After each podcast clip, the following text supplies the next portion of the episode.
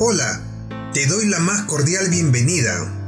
Mi nombre es Walter Sono y en este espacio estaremos hablando de sentimientos que esperamos te ayude a crecer internamente. Vamos, acompáñanos en este podcast.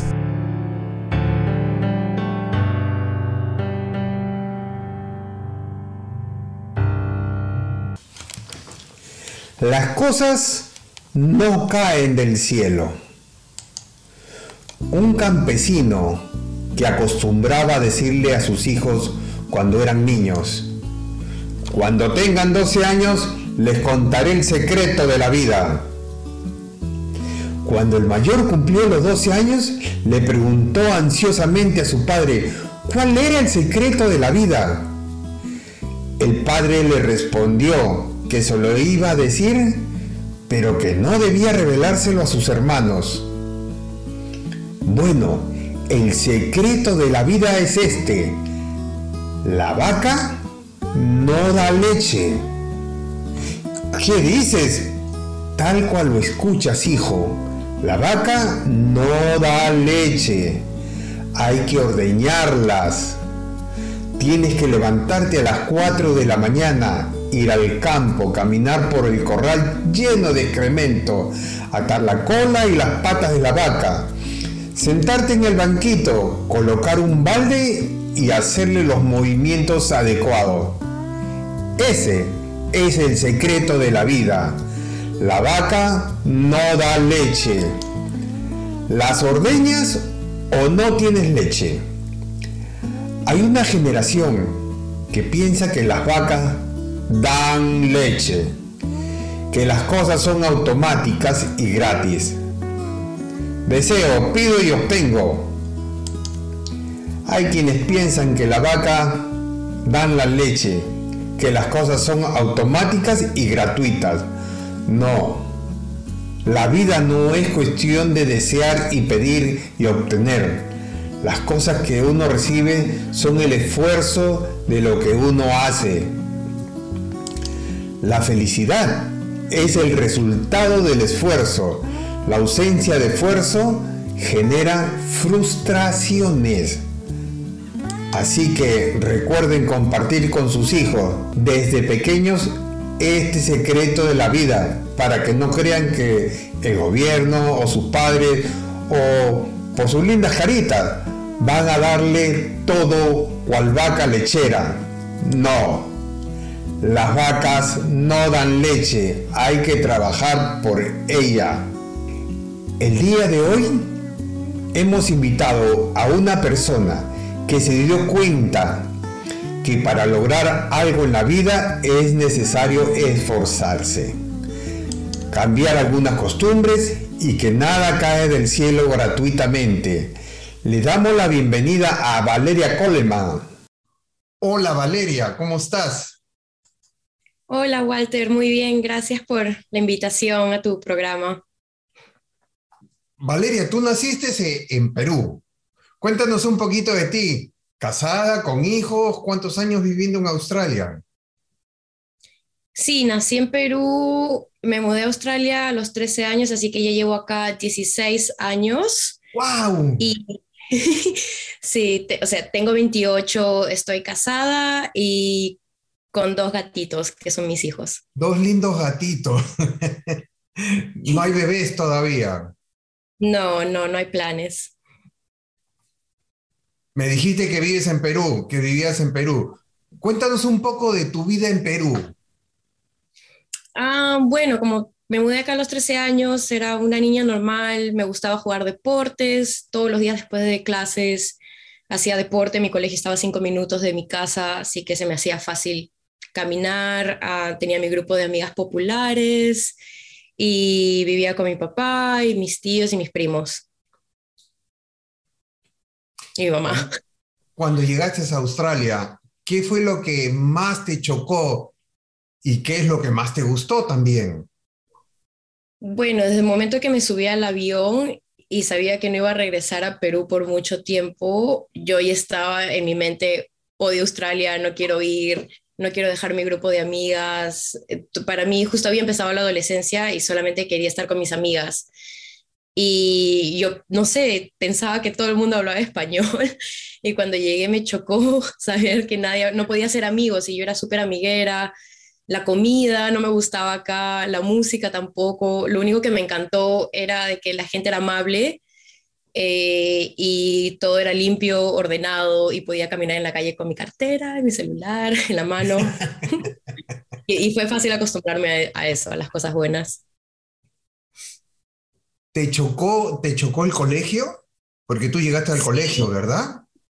Sí, este, me acuerdo, nunca me voy a olvidar, siempre cuento la historia de que necesitaba ir al baño mi primer día de clases y no sabía, no, sabía cómo pedir al baño. Me, me paré Y mi profesor me dijo, ok, ok, y me fui. Pero nunca me voy a olvidar. ¿Tú viniste sin inglés? Sabía inglés de lo que me enseñaban en clases, o sea, escribir, pero escuchar y hablarlo, es muy diferente, muy diferente. Lo que veía en las películas o las canciones que me sabía, no era nada lo que a la vida real. Ya, ya.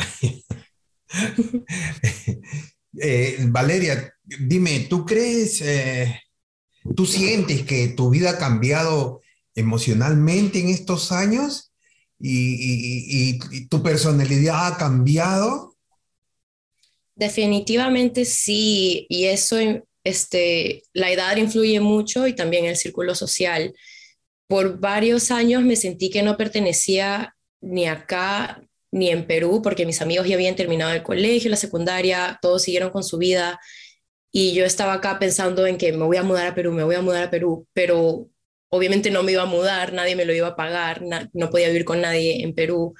Entonces tuve que acostumbrarme y salir adelante, no sé, vivir el día a día, pensar en el futuro nomás, y no, o sea, y la, la edad cuando era más joven era un poco más tímida, pero con mi trabajo y mi círculo social me he ido abriendo, he, estado este, pensando en mi futuro, soy más segura de mí misma. Mm. Eras muy fiestera, ¿verdad? ¿Me acuerdo? Y aún lo soy. Hasta ahora eres fiestera. Ese es como, como mi, mi moto es study hard, work hard, party hard. eh, Valeria, la vida, la, vida nos pone muchas tentaciones, ¿no?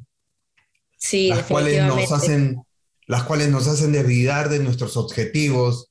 Eh, ¿Te pasó algo a ti que eh, te desvió de tus objetivos y cómo regresaste a ellos? Bueno, como, como dije antes, que no sentía que pertenecía a ningún lugar. Bueno, en Perú por empezar, yo era una buena estudiante. No era una nerd que me gustaba estudiar, pero siempre tenía buenas calificaciones. Acá en high school como que me dejé llevar, no iba a clases a veces porque ya no me importaba. No, no, no entendía lo que era divertido por un australiano a los que era divertido para mí, entonces ya no quería ir al colegio. terminé de high school acá, empecé a trabajar como mesera y todos los fines de semana después de trabajar me iba de fiesta, hasta que un día apliqué por un trabajo que era como para asistente dental y buscaban a alguien sin experiencia.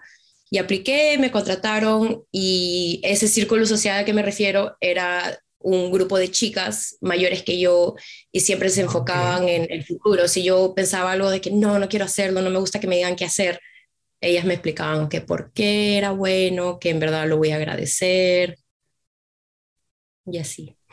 Ya, ya. dime, todas las personas tienen un, ídolo, un modelo eh, que seguimos eh, como un héroe para nosotros, ¿no? ¿Quién, quién fue tu héroe? ¿Quién... Mi modelo a seguir siempre desde chiquita y lo que siempre me ha motivado a, a ser mejor en lo que hago siempre ha sido mi hermano. Mi hermano está en Perú y yo siempre digo, si hubiera venido acá a Australia, lo hubiera hecho linda. Mm. Siempre él era el mejor jugador de fútbol en el colegio, yo quería ser la mejor jugadora. Él era el mejor en algo y yo quería ser también la mejor en algo. Aunque a veces se me salía lo, como se dice, machona, porque yo quería ser como él, este, pero sí, ha sido mi, ejemplo a seguir. Si algo me pasaba, él me hablaba bonito para que me despeje y me centre en mis pensamientos. Ah, ok, ok, qué lindo, qué bueno, qué bueno. Qué lindo tener un hermano así que te guíe, ¿no? Sí, sí. Sé, que estudiaste un curso para ayudante de dentista. ¿Qué tal te fue y cuántos años trabajaste en esto? Eh, empecé en el 2014, la práctica dental para la que estaba trabajando ofrecieron pagarme el curso porque vieron que yo me estaba aplicando al trabajo y quería aprender más y no me rendía y era difícil, empezar desde cero siempre es difícil, pero yo dije, no, no me voy a rendir cada día, va a ser más fácil. Y me pagaron el curso y me gustó, había gente en mi clase que no entendía lo que pasaba. Y yo entendía, ¿cómo no vas a entender? Es lo más fácil. No sé, yo, yo, yo entendía todo, me, me, gustó estudiar, en el colegio odiaba estudiar, después del colegio me encantó estudiar. Y fueron tres cursos que duró dos años y medio en total. Y he estado trabajando como asistenta dental por ocho años. ¡Wow! Un montón de tiempo. ¿Y, y no tuviste sí. problema con el inglés? Al principio sí, y también entender el acento de cada dentista diferente y las cosas Exacto. que pedían o cada chica que conocía en la industria, cuando ellas me entrenaban, se me hacía a veces un poco difícil entenderlas. Pero ahora creo que ya soy un poco, un poco más australiana y ahora sí entiendo, no, no tengo este, dificultades en, entendiendo. Qué bueno, qué bueno, qué bueno, porque la gran mayoría tenemos ese problema del inglés. En, eh, sí. eh, por decirte, cuando nosotros trabajamos en una oficina, tenemos como que entendemos ya el inglés de la oficina, ¿no? Sí, tu, sí, en tu caso es un poquito distinto porque llegaban clientes y te, y te hablaban en, en, en, distintas formas. Claro, y eso me ayudó bastante a tratar con las personas, a cambiar mi personalidad en el sentido de tener más empatía, ya. cómo hablar con diferente clase de personas, con niños, adultos, ancianos. Mm. Y claro, es un miedo, o sea, es un miedo el no saber lo que, lo que vas a entender o lo, de lo que te van a decir, pero es lo que es. Yo digo en especial cuando es esta de, de dentista, eh, mm. el cliente va aterrado, porque yo voy, sí. cuando voy al dentista voy aterrado. ¿no? Todos. ¿Tú notas en, en, los ojos de las personas el, el, temor? Y cuando están echados o sentados hacen, uh, uh, y ya sé que están tensos, están cómodos, y tratamos de hacer que tengan una experiencia lo más cómodo posible, pero claro. hay personas que tienen traumas, y claro, no es este, no es cómodo estar echado con dos extraños a tu lado y tener la boca abierta sin poder hablar, es súper incómodo hasta yo siento, me siento incómoda cuando me hago la limpieza.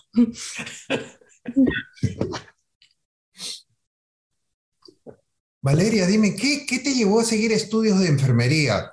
Es una carrera bastante difícil y, y sobre todo muy abnegada. ¿Qué te hizo llevar ese cambio?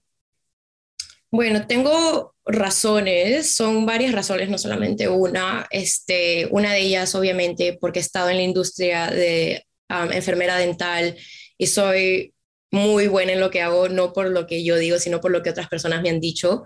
Claro. Y yo me he puesto a pensar, no quiero desperdiciar mi talento siendo tan joven en solo una industria, quiero algo que me abra más, este, más caminos en, en el trabajo. Y otra razón que también fue es que en mis años de vida, de experiencia, um, me he dado cuenta que la salud es algo muy importante y cuando le pasa algo a, algún familiar tuyo y tú no sabes a qué, a qué especialista acudir, no conoces quién es, quién es, cuál es un doctor bueno, cuál es un doctor malo, no sabes nada Ajá. y te sientes en impotencia de no saber a dónde ir y a dónde este, recurrir por ayuda. Entonces yo quiero ser enfermera para obviamente ayudar con mis habilidades y también tener los contactos por si algo le pasa a alguien de mi familia o a mí y saber o sea, los síntomas, a qué se debe, todo eso. Pero eh, eh, ser enfermera no es nada fácil, porque creo que son, trabajan en, en, en turnos. Sí. Una vez te, te, va a tocar de día, otro de noche. Uh -huh. Eh, a mí se me hace fácil dormir. Yo puedo, puedo trabajar de día, puedo trabajar de noche y puedo dormir a cualquier hora en cualquier lugar. Eso no, no me ha afectado. O sea que a varias personas les afecta eso. He hecho mis prácticas de noche y no, no me ha afectado en, en lo laboral o, o, ¿cómo se dice? En lo vidal. Ah. Eh, ¿Has, ¿Has visto ya sangre? Sí, todos los, también en mi trabajo veo sangre, eso, eso es lo que me gusta, creo que hay un poco de morbo en mí, que me, me gusta ver sangre. Una de mis, uno de los pacientes que tuve en el hospital en mis prácticas, le tuvimos que cambiar la bolsa que está conectada con su intestino y estaba infectada y salía sangre, salía este, el color marrón del pu y todos estaban horrorizados y yo mirando ahí, ah, limpiándolo. Sí, no sé, me gusta, es algo que me gusta y creo que voy a ser buena en lo que, en lo que hago, como siempre me propongo. Mm. Qué bueno, qué bueno, qué bueno. ¿Disfrutas de tu vida universitaria? Sí, me encanta, me encanta demasiado. ¿Ah, sí? Sí, yo soy la nerd ahora que se pone mi mano. Que te ha gustado aprender las cosas, ¿no? Sí, no sé. Algo... Te, te, veo un cambio, pero tremendo en ti. sí. Yo, yo pienso que eh, no todo en la vida es estudio y trabajo. Debes tener eh, algo para distraerte. ¿Qué es lo que hace? ¿Cuál es? Eh, cuando no estás estudiando, no estás con los enfermos, ¿qué haces? Bueno, tengo a mis amigas, mis amigas del trabajo, que todas somos súper unidas, somos como hermanas, las tengo a ellas, uh, tengo a mi esposo también, ya. tengo amigos de acá, de Granada, con los que siempre salimos, mi esposo siempre me apoya en todo, él también ha sido una gran ayuda en la persona que soy yo y si yo me quería rendir o no creía en mí, él siempre ha creído en mí y eso en verdad me ha ayudado bastante. Yo creo que sin él no, no, hubiera así, no estaría así de fuerte. Ya, ya, ya, ya, ya, ya. Eh, eh, entonces tú, tú piensas que e, eso te ha ayudado mucho en la vida y, y es parte de, de de tu cambio de, tu personalidad también, ¿no? ¿Verdad?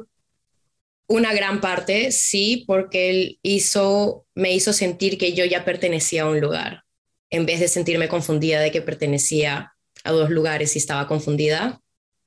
Para, qué lindo, Valeria, qué lindo. Qué lindo escucharte.